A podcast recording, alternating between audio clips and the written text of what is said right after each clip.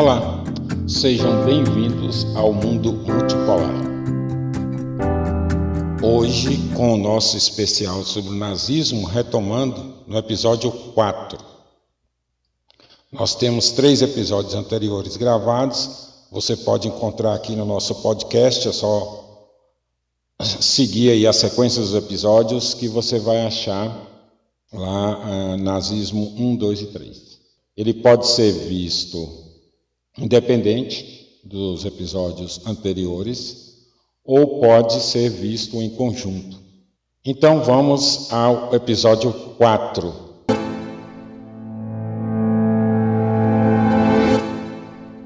A Revolução Cultural de Hitler, Parte 1 A Música.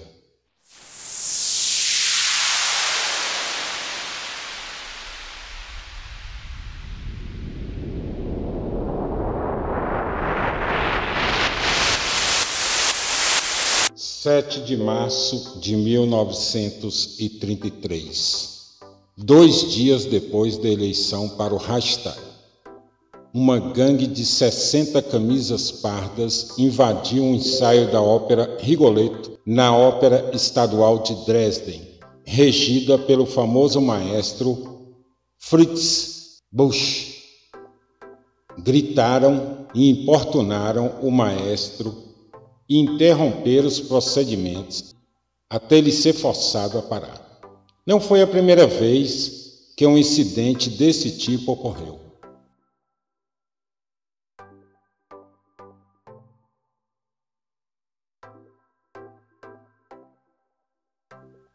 Os nazistas, uma vez no poder, tinham uma missão: a coordenação toda a vida cultural alemã tinha que ser reorientada no sentido da construção do Terceiro Reich, o que implicava, dentre outras coisas, reorientar as ciências, a arte, a intelectualidade. E nesse sentido, como veremos neste episódio, a música foi um dos primeiros ramos a ser atacado. Em 1933, entrou em vigor a Lei do Reich para a restauração do serviço público profissional, que levou à demissão de maestros, cantores, administradores de óperas e orquestras. Professores judeus em órgão, órgãos públicos como academias de música, foram demitidos. Críticos de músicas e museolo, musicologistas foram tirados dos cargos oficiais e expulsos da imprensa. Por toda a Alemanha, músicos judeus foram expulsos de escolas e academias. No entanto, o esforço de coordenação não se limitava a destruir tudo que fosse divergente na sociedade alemã. Como declarou Goebbels, o novo governo, aspas para ele, não ficará satisfeito por muito tempo com o conhecimento de que possui 52% de apoio, ao mesmo tempo em que aterroriza os outros 48%. Mas, pelo contrário, tratará como sua próxima tarefa conquistar os outros 48% para si. Não basta conciliar mais ou menos as pessoas com nosso regime, induzi-las a uma posição de neutralidade em relação a nós. Em vez disso, queremos seguir trabalhando as pessoas até que se tornem dedicadas a nós. Essa afirmação do Goebbels é, tem dois elementos importantes. Primeiro, a admissão de que praticamente metade da população não votou nos nazistas. E segundo, os eufemismos que ele utiliza para o suposto convencimento do restante da população. Veremos como esse convencimento foi exercido ao longo dos anos seguintes. Para cumprir tal tarefa, em março de 1933, o governo de Hitler cria o Ministério do Reich para esclarecimento popular e propaganda. E é claro, o ministro, o Joseph Goebbels, é, foi escolhido porque o seu desempenho em Berlim impressionou a Hitler. Imagina o que ele fez em Berlim para impressionar Hitler, né? O novo ministério deveria abarcar a educação, cultura e sociedade, mesmo já existindo o Ministério da Educação. De qualquer forma, o ministério atuaria de forma ampla o conjunto de sistema educacional, teatro, filmes, literatura, imprensa e radiodifusão seriam os meios para centralizar o controle da vida cultural e intelectual. Aspas para Hitler serão utilizados para ajudar a preservar os valores eternos que são parte da natureza integral do nosso povo.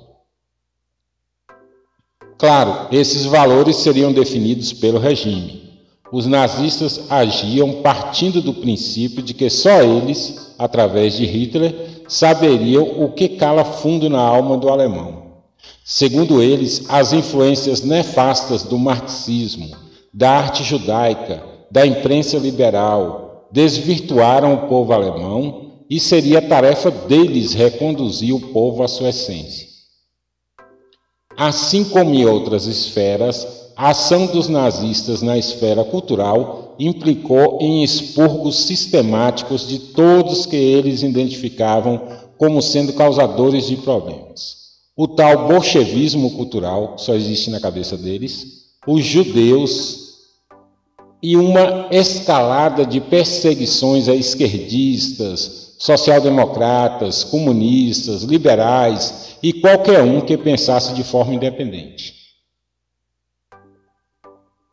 Mas a política de intolerância não se importava com o fato, por exemplo, de que muitos judeus de classe média fosse tão conservador como qualquer outro alemão de classe média.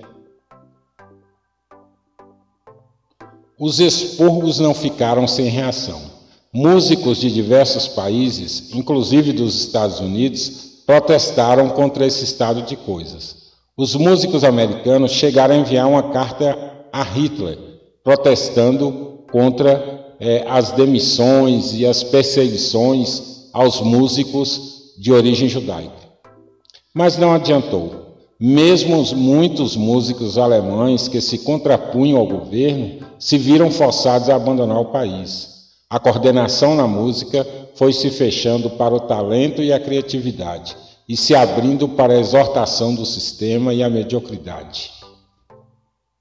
No próximo episódio, veremos como a coordenação atuou nas artes plásticas. E não deixem de dar uma olhadinha no nosso blog. O mundo multipolar tudo junto ponto. Nós estamos destacando nesse último post a Ásia, a Organização dos Países do Sudeste Asiático. Tá muito bacana o post, muito bem montado e muito com, com informação muito consistente. Então dê uma olhadinha lá. Até a próxima.